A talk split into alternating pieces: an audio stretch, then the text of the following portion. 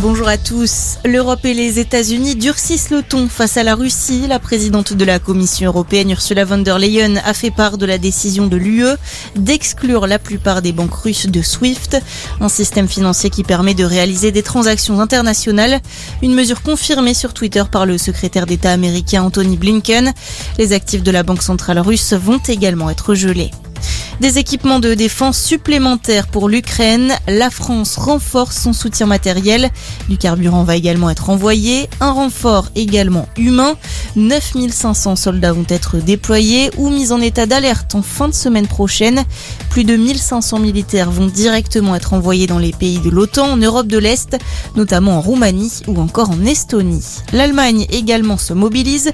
Berlin a annoncé hier l'envoi de 1400 lance-roquettes anti-chars et de 500 missiles. Un revirement très important pour le pays qui refusait de livrer des armes létales dans les zones de conflit depuis la Seconde Guerre mondiale. Dans le reste de l'actualité, il sera jugé le 10 mars prochain. Laurent Bigorgne a été présenté au parquet hier pour administration de substances nuisibles.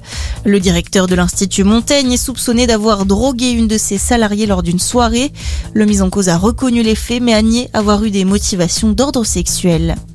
La campagne présidentielle se poursuit aujourd'hui. Jean-Luc Mélenchon continue son séjour à La Réunion avec un déplacement à Saint-Denis. Anne Hidalgo, elle, sera au Palais des Congrès de Bordeaux. Enfin, Christiane Taubira est attendue pour un meeting à Rennes.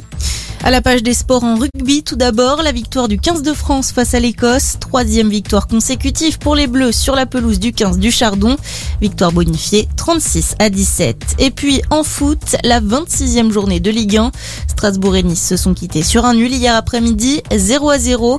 Et hier soir, le PSG a battu Saint-Etienne. Score final 3-1. Bonne journée à notre écoute.